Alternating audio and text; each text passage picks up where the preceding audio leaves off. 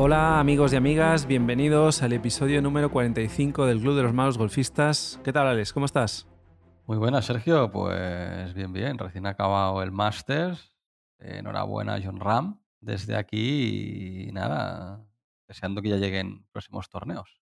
Sí, sí, la verdad es que ha sido una semana fantástica para el golf español y para John Ram en particular, que ha hecho un, un torneo espectacular. Nos tuvo a todos hasta altas horas de la madrugada enganchados y nada, al final se ha llevado lo que merecía, porque venía jugando muy bien ya toda la temporada. Y bueno, ha demostrado que incluso en las peores condiciones, porque le tocó el peor turno por tema climatológico, y aún así. Yo, cuando iba a dos, tres golpes de Kepka, yo tenía clarísimo que se iba a poner líder. Yo no lo tenía tan claro, ¿eh? porque Kepka llevaba jugando tres días, dos días y medio muy bien. ¿eh? Sí, sí, pero. Algo que sí que era esperanzador es que era de, de, de los que tenía peor turno, lo que comentas por temas climatológicos, del top 10 fue el único que aguantó. Sí, es sí. decir, el resto, los otros nueve, tenían el turno contrario, que les favorecía por tema climatológico. Entonces también dice mucho de John Ram, ¿no?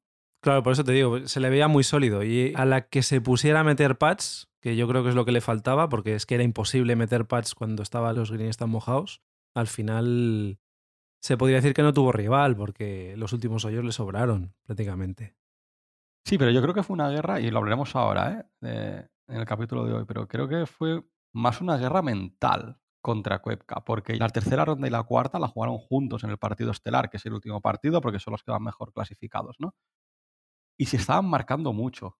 Y yo creo que fue una guerra mental de a ver quién aguanta más sin cometer fallos. Porque se iban controlando mucho los golpes el uno al otro. Se veía en la tercera ronda, sobre todo. Y ahí mentalmente John yo creo que supo aguantar mucho más que Kepka. Cuando John hizo, creo que fue en la última vuelta, no sé si en el hoyo 7 o en el 8, hizo un verde y lo siguiente Kepka hizo un bogey, ahí yo pensé, Buah, le ha comido la moral, se la ha comido. Sí, sí. Por eso te decía, ¿eh? que era cuestión de tiempo que al final le adelantara y cogiera bastante ventaja. Así que bueno, enhorabuena desde aquí, la verdad es que lo pasamos muy bien. Y justo estamos hablando hoy del Masters. Normalmente ya sabéis los que nos seguís que nuestro podcast está dedicado al golf amateur. No solemos hablar del golf profesional porque consideramos que está suficientemente bien cubierto. Pero viendo el Masters y, y obviamente nosotros vemos muchos torneos a lo largo de temporada, se nos ocurrió que podía ser interesante hoy hablar de las diferencias entre los profesionales y los amateurs. Evidentemente hay muchas diferencias porque ellos se dedican a eso y nosotros no, pero ¿qué podemos aprender de lo que vemos en la televisión? ¿no? También sabiendo que lo que vemos en la televisión normalmente son los mejores golpes de los mejores jugadores del mundo. Ellos también fallan, ellos también tripatean, cuatripatean. Recordemos que John empezó el día 1 en el primer green cuatripateando. Pero bueno, hay ciertas cosas que vamos viendo que se repiten y que yo creo que es interesante hablar de ellas porque nos pueden servir de lección, salvando obviamente las distancias y que obviamente los amateurs no podemos dedicar el tiempo que les dedican ellos, ni tenemos el talento que tienen ellos, ¿no? Pero bueno, queríamos enfocar el programa en esta dirección y ver un poquito qué podemos aprender de ellos, ¿no? Un ejemplo claro, ¿no? Si podemos, hablar de técnica, evidentemente, ¿no? No podemos aprender de la técnica que saben ellos.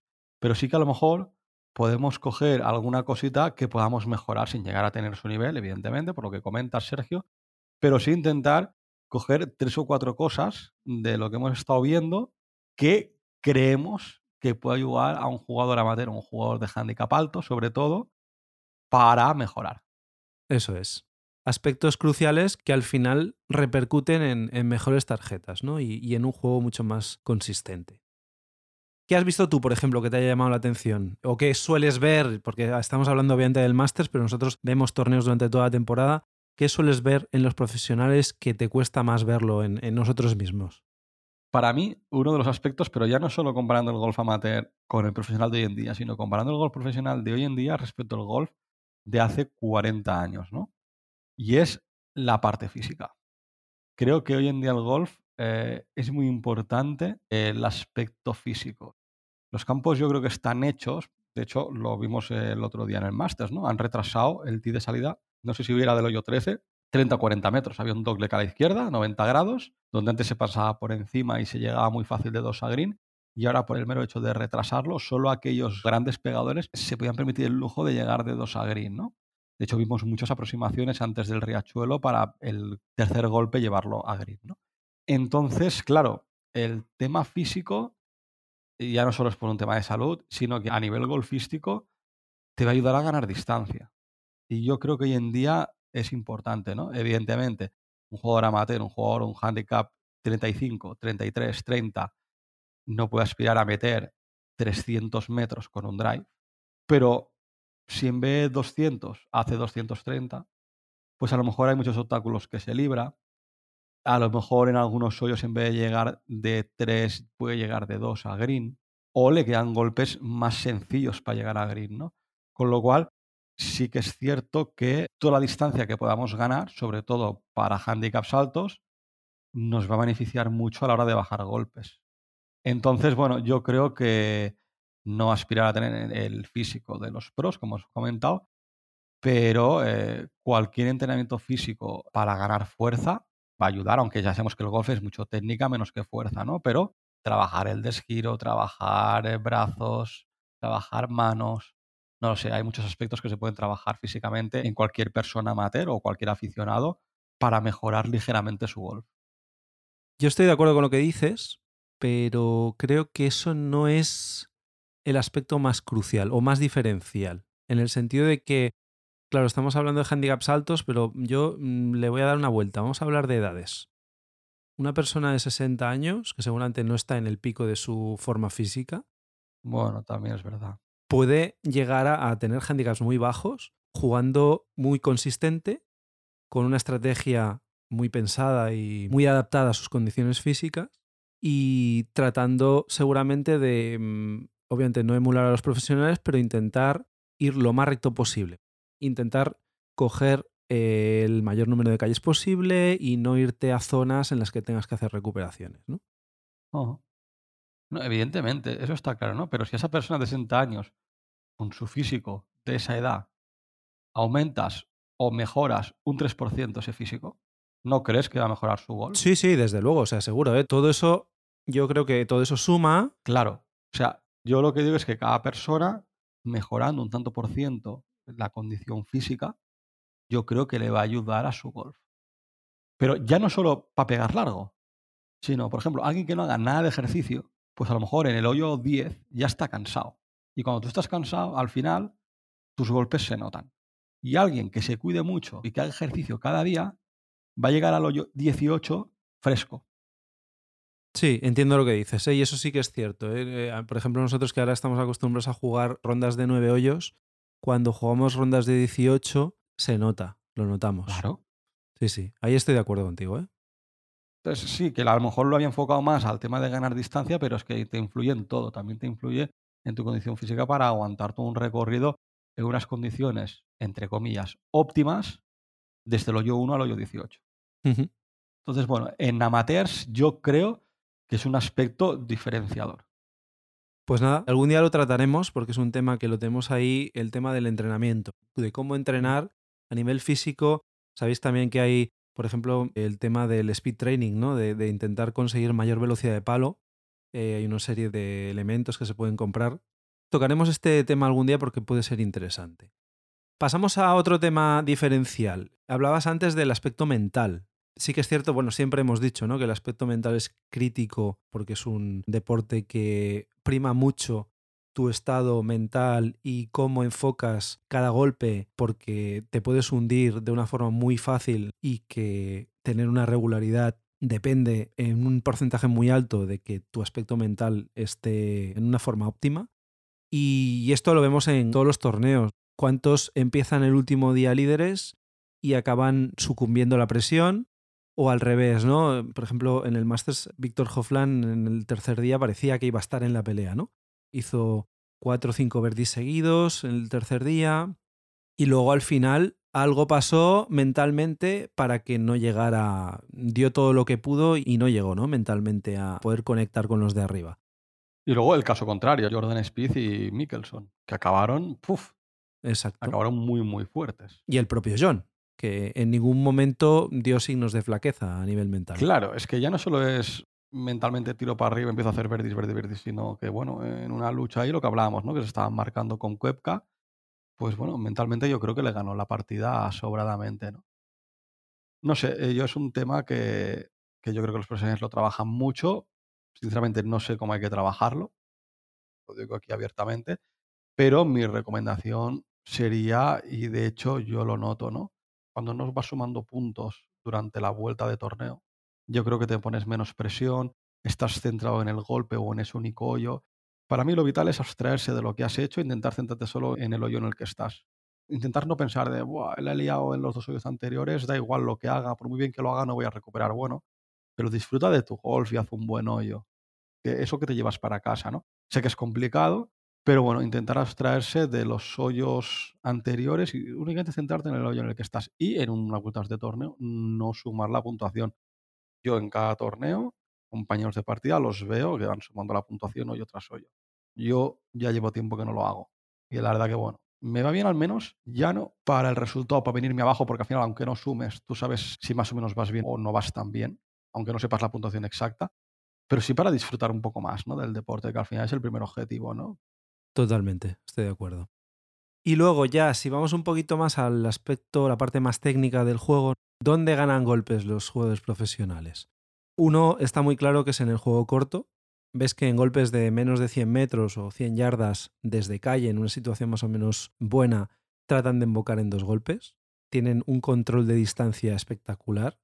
Mientras que los amateurs, sobre todo de handicaps más altos, se deben conformar con dejarla en green que ya para ciertos niveles es un buen golpe. Pero obviamente eh, luego si te dejas un pad de 10-15 metros, pues hay muchas posibilidades de tripatear, con lo cual ahí van subiendo las tarjetas. ¿no? Sin embargo, los profesionales pues vas viendo cómo con los wedges es que la clavan. O alguna vez tienen exceso de backspin y es lo que hace que en greens como los de Augusta, que son muy ondulados, pues de vez en cuando se salgan o se aleje la bola demasiado. Pero vamos, en juego corto tiene una destreza espectacular y eso lo da la práctica. Ahí no necesitas tener unas condiciones físicas superlativas. Ahí es tener finura, tener sensación, tener manos y lo que hacen muy bien es impactar siempre en el sweet spot, ¿no? Que dicen los americanos, en la parte central de la cara del palo, ¿no? Pero ahora que pienso, porque a mí me pasa, ¿eh? ¿Tú crees que es más por un tema de falta de técnica, de tiempo, de muchas repeticiones? De pasarte horas y horas en un campo de prácticas pegando ese tipo de golpes entre 60 y 100 metros? ¿O crees que hay un tema mental que tú en un campo de prácticas dices, bueno, voy a ver a lo que doy, a lo mejor hago 70, otras veces haré 90 o 80 con un mismo palo, y luego en el campo, digamos que te cagas un poquito y te da miedo ese golpe y te quedas corto? Yo, mira, ahora que abres este debate, yo creo que al principio es falta de técnica, cuando no sabes dar los golpes porque no has hecho suficientes horas de vuelo en el campo de prácticas para saber cuánto haces con cada wedge, cuánto haces con medio swing del pitching wedge, del low wedge, cuando todavía no tienes cogido la técnica de hacer un golpe que sea un globo o un golpe más bajo y rodado, todo eso obviamente necesita una práctica, ¿no? Pero luego sí que es verdad que cuando tienes cierta habilidad ya con esos palos, muchas veces lo que dices tú es un tema más o de concentración, de motivación, de no saber afrontar la presión y eso hace que de vez en cuando pues no consigas esos resultados que seguramente en condiciones de tranquilidad en un campo de prácticas pues, seguramente lo harías, ¿no? A mí, por ejemplo, me pasa, yo cuando estamos dando clase y cogemos el sándwich y hacemos pues golpes de 40-50 metros para intentar dejarla cerca de la bandera en un porcentaje yo no voy a decir muy alto, pero un porcentaje notable, más o menos la cosa va bien. Y luego muchas veces en torneo o en, el propio campo, pues eso no funciona de la misma forma, ¿no? A veces tiendes a mirar y entonces le pegas un filazo, o eso, o te quedas corto, ¿no? ¿Qué porcentaje de golpes de aproximación o chips te quedas corto, ¿no? De green, eso nos pasa mucho. Pero creo que es un tema de práctica en campo, más que un tema mental. Porque, claro, a lo mejor hay gente que puede pensar, vale, ¿y por qué un golpe de 80-100 metros, que es un golpe corto, pasa esto y con una madera o un hierro 6, un hierro 5, no pasa? Pues yo creo que la solución es muy fácil. Porque tú, con una madera con un hierro 5, un hierro 6, cuando estás en calle o estás en el tee, tienes mucho margen de error, porque la calle es más ancha, pero cuando tienes que pegar esos golpes de 60, 80, 100 metros, tienes que apurar mucho más. Es decir, no puedes tener la misma dispersión. Y es por eso que hay que practicarlo, yo creo que incluso mucho más que los golpes largos. Cosa que no se hace. Claro, ahí tienes que ser mucho más fino. Y luego, lo que hablaba yo antes, ¿no? El tema de sensaciones. No sé si a ti te pasa, pero a mí hay días en los que voy al campo y tengo una sensación de control y hay otros días en los que parece que no he cogido un palo nunca, ¿no? Eso nos pasa por el hecho seguramente de no tener la suficiente práctica y el suficiente entrenamiento como para coger esa, vamos a decir, consistencia o rutina que te haga sentirte siempre seguro de ti mismo, ¿no? Que seguramente eso también es una de las principales diferencias entre los jugadores amateurs y los jugadores profesionales, ¿no? Al final, a base de trabajo en estar en esa situación una y otra vez, se vuelve una situación de confort que para un jugador amateur pues no la tienes, ¿no? Por ejemplo, hablábamos el otro día de golpes de bunker. Yo no estoy confortable en un bunker porque no tengo la consistencia, a pesar de que la técnica más o menos la sé y la teoría la sé, luego puede salir cualquier cosa, ¿no? Hay días que sale bien y hay días que no sale bien. Mientras que rara vez verás a un jugador profesional tardar más de dos golpes en salir de bunker, ¿no? a no ser que está en una situación muy comprometida, en algún bunker de estos del Old Course de St. Andrews, en el que tienes la pared y es imposible salir de ahí, ¿no? Pero bueno, a nosotros nos pasa, ¿no? Esos filazos que en condiciones normales no deberían suceder si tuviéramos esa práctica y esa consistencia, ¿no? Creo que es un tema de práctica en campo, ¿no? Y es más, vi una diferencia con los jugadores profesionales, ¿no? Y sin ir más lejos, en el Masters escuché el otro día que había hoyos, sobre todo algún par 5, que claro, en función de cómo le pegan, tienen opción de llegar de dos o de tres a green, ¿no? Pues que los días anteriores que van a entrenar, a lo mejor hacen dos vueltas, ¿no? Pues en una vuelta en ese hoyo concreto, miran la estrategia y los golpes con los palos para llegar de tres y la siguiente vuelta para llegar de dos. Entonces analizan también mucho qué obstáculos entran en juego y cuál es la manera de evitarlos, comparando si quiero ir de tres a green respecto si quiero ir de dos. Y ahí es donde luego, supongo que con ayuda del Caddy, eligen cuál es la mejor estrategia también teniendo en cuenta el tema del viento, la lluvia, etc. Pero bueno, que todas esas cosas las practican en campo directamente, cosa que los amateurs no hacemos. Sí, sí, está claro. De hecho, siempre que tengáis un torneo importante, no es mala idea ir el día antes o dos días antes a hacer una vuelta de prácticas y hacer un poco lo que comenta Alex, ¿no? Probar, sacar dos o tres bolas y probar. Pero aquí entramos luego con el tema físico. Es decir, si yo ya, 18 hoyos, yo ya acabo cansado, dime tú de ir dos días antes. O sea, es que llego al día del torneo con agujetas. Pues entonces es que necesitas realmente hacer mucho más ejercicio del que haces, Alex. Pues eso. Y a cuánta gente te debe estar riendo ahora mismo diciendo, coño, a mí también me pasa. Sí, sí. Luego, otro tema, por ejemplo, hablábamos el otro día de golpes que tienes que tener en tu repertorio para poder salir airoso, ¿no? De ciertas situaciones que inevitablemente te vas a encontrar. Y también lo vemos en jugadores profesionales, lo hemos visto esta semana, cuántas veces se van también a los árboles, no cogen todas las calles de todos los hoyos que juegan, pero sin embargo luego tienen las herramientas para poder salir airosos de, de esas situaciones, ¿no? Golpes de recuperación en las que nunca ves a un profesional darle dos veces a un árbol, siempre buscan la ventana para poder salir de ahí, si ven que es factible, pues intentan hacer metros, si no, vuelven a calle. Pero cuántas veces me han pasado a mí, por ejemplo, acabar al lado de un árbol y luego intentar hacer un golpe de recuperación y volver a darle a las ramas de arriba por haber cogido un palo que no tocaba o por haberme puesto en el stance mal, directamente mal y no haber hecho un golpe bajo, por ejemplo, que a lo mejor hubiera resultado mucho mejor, ¿no? y analizar el golpe. ¿Cuánto tiempo se tiran los profesionales cuando se meten en problemas para decidir qué golpe quieren hacer? Sí, totalmente, ¿eh? porque yo muchas veces me pongo nervioso. Cuando estoy en una situación de estar cerca de un árbol, quiero salir de allí lo antes posible. Y muchas veces es justo lo contrario. Tienes que respirar, mirar la situación sin un palo en la mano, no decidir de antemano. Vamos a ver la situación, vamos a ver qué opciones hay.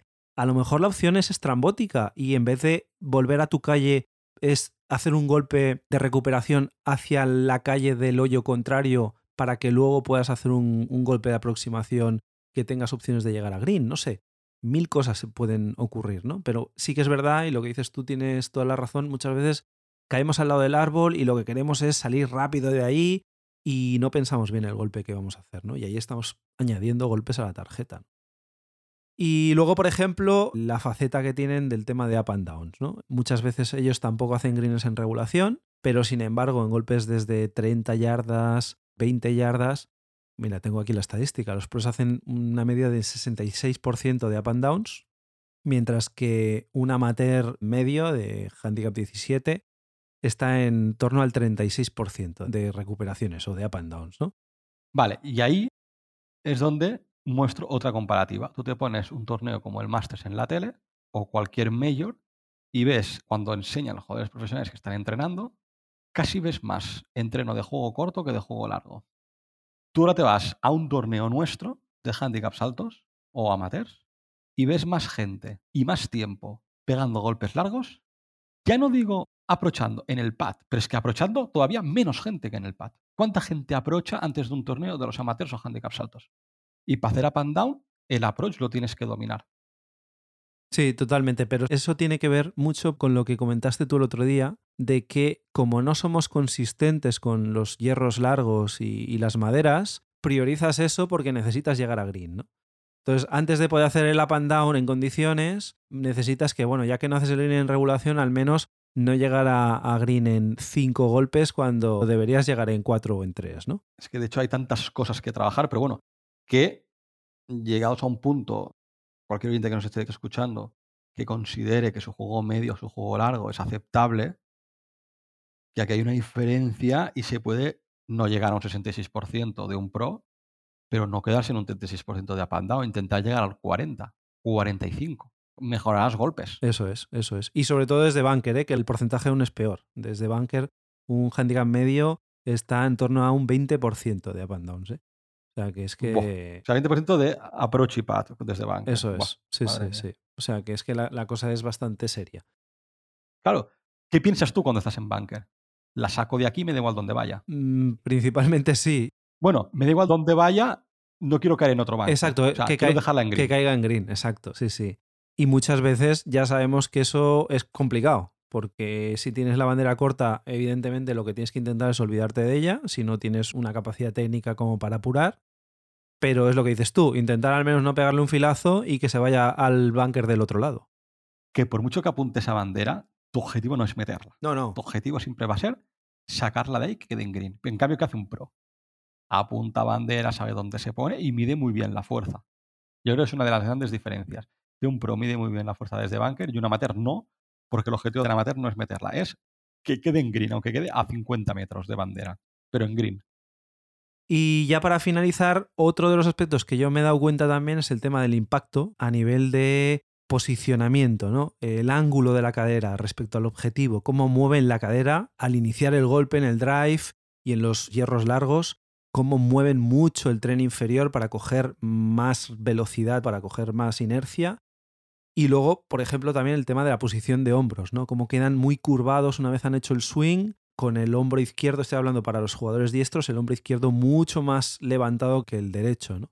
Es muy acusada esa tendencia que tienen porque realmente lo que consiguen con eso es un mucho mejor impacto, ¿no? Bueno, al final tiene mucho más trabajado todo el tema del stance, de cómo tiene que, quedar el palo arriba, y bueno, y el tema físico también hacia ahí. ¿eh? Tú ves a veces jugadores profesionales ejercicios en el gimnasio de desgiros, ¿eh? Sí, sí, es muy importante ¿eh? y, esto muchas veces nos olvidamos de ello. Dani, por ejemplo, me insiste mucho ¿eh? en intentar disasociar la parte de la cadera y el tren inferior con respecto a, los hombros ¿no? y, y el tronco. Bueno, son ejercicios que hay que hacer y que al final ayudan también a coger consistencia y a mejorar, obviamente, el swing.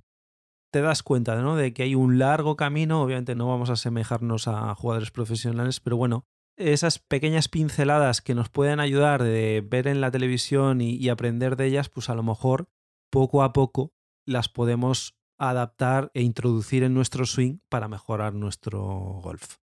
Yo creo que es muy interesante ver, pues siempre que se puede, algún torneo, porque va sacando esas técnicas y, y esa sabiduría ¿no? que te da el ver a jugadores profesionales y un poco pues lo que queríamos era resumir eso en el programa de hoy, ya que ha sido una semana de, de y mucha gente ha estado delante de televisión y seguramente pues ahora después de escucharnos podrá analizar un poco lo que hemos comentado.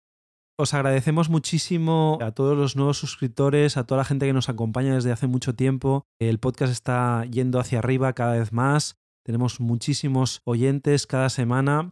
Os agradecemos a los que nos escribís, los que nos ponéis reseñas. Os recordamos que tenemos las redes sociales en Twitter y en Instagram. Estamos en Malos Golfistas y tenemos un correo electrónico malosgolfistas.gmail.com. Os recordamos también que tenemos el challenge de los malos golfistas para buscar quién es el jugador o jugadora que más va a bajar el handicap esta temporada. Tenéis el formulario en la descripción del programa y cada vez somos más los que estamos apuntados, con lo cual está siendo todo un éxito y seguramente vamos a conseguir muchos bajar mucho el handicap esta temporada. Lo dejamos aquí por hoy. Os deseamos, como siempre, una muy feliz semana de golf y que vayas a por el Verdi. Adiós.